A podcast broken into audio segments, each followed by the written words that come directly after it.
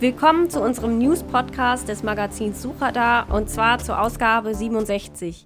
Ich bin Helen Ramm, SEA-Teamleiterin bei Blue Fusion und neben mir stehen Julia Leutloff, die bei uns Head of Social Media ist, und Cora Rutenbecher, Online-Marketing-Managerin. Moin, ich würde mich, glaube ich, auch direkt gerne vordrängeln, weil es mir schon so auf den Nägeln brennt, die SEA News loszuwerden. Hier gibt es nämlich eine neue Gebotsstrategie. Conversions maximieren. Hier soll aus einem festgelegten Budget das Maximum an Conversions herausgeholt werden.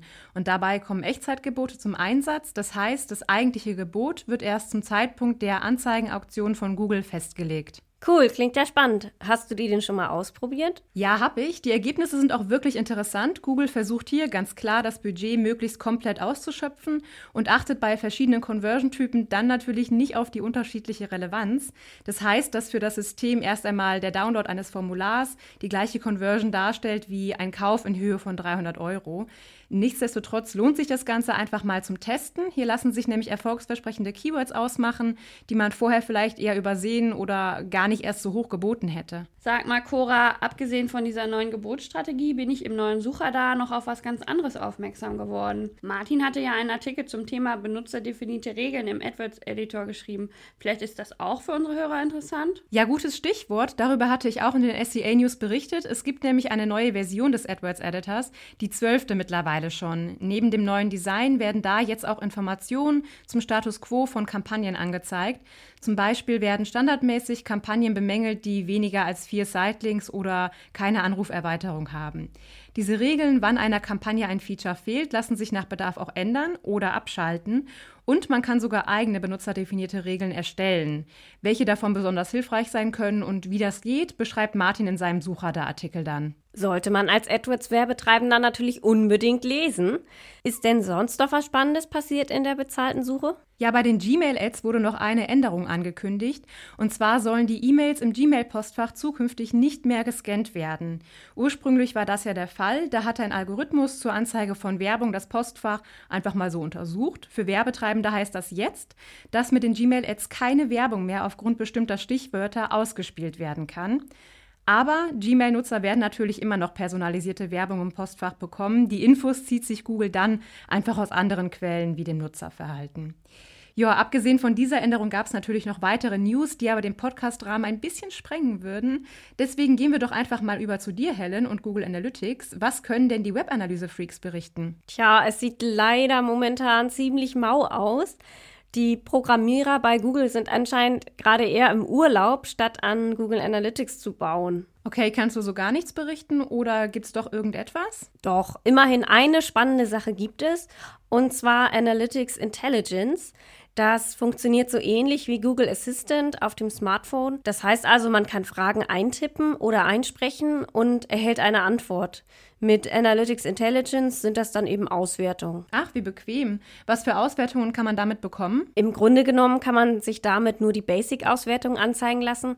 Das kann zum Beispiel die Prozentangabe der mobilen Seitenbesucher sein oder man schaut sich mit Analytics Intelligence die zehn größten Verweisquellen an. Und für wen ist das was? Also wer sollte das nutzen? Ich halte es eher für eine nette Spielerei. Damit kann man keine zielrichteten Analysen fahren, denn segmentierte Daten sind hiermit nur schwer auffindbar. Ich denke, einerseits könnten Google Analytics Einsteiger damit herumspielen und andererseits kann man damit bestimmt in so manchen Meetings die Kollegen beeindrucken. Na, immerhin etwas. Wenn es schon nicht so viel Neues in Sachen Analytics gibt.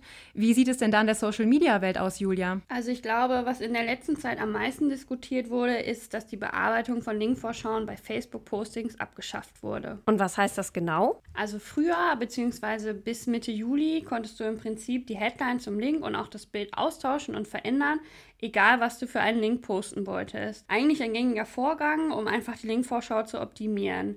Leider wurde das natürlich auch genutzt, um Beiträge zu manipulieren, also sprich einen Link mit Überschriften oder Bildern zu versehen, die mit der dahinter verlinkten Landingpage eigentlich gar nichts mehr zu tun hatten. Und wie schon in den letzten Podcast-News häufiger angesprochen, ist Facebook einfach gerade aktuell sehr aktiv, was das Vorgehen gegen Fake News anbelangt. Das hört sich erst einmal natürlich vernünftig an, aber für Social Media Manager in der Praxis vermutlich eher suboptimal, oder? Genau, wie gesagt, ist es erstmal wirklich ein großer Einschnitt, was das Veröffentlichen angeht. Deswegen wurde dieser Schritt ja auch von so vielen gefürchtet. Allerdings muss man auch zuallererst ehrlicherweise sagen, dass bei einer ordentlichen Seite mit Open Graph Text zumindest bei den Linkvorschauen erstmal kein Murks rauskommen sollte. Und zum anderen gibt es gerade für Medienseiten weiterhin über ein Tool die Möglichkeit, angepasste Linkposts zu erstellen. Für alle anderen kann ich nur empfehlen, einmal in den Blog von Thomas Futter zu schauen. Der stellt dort nämlich einen spannenden Workaround vor, mit dem auch andere Publisher weiterhin Linkvorschau erstellen können. Na, das ist doch mal ein guter Tipp. Ach so, ja, und vielleicht noch dazu ein kleineres weiteres Update.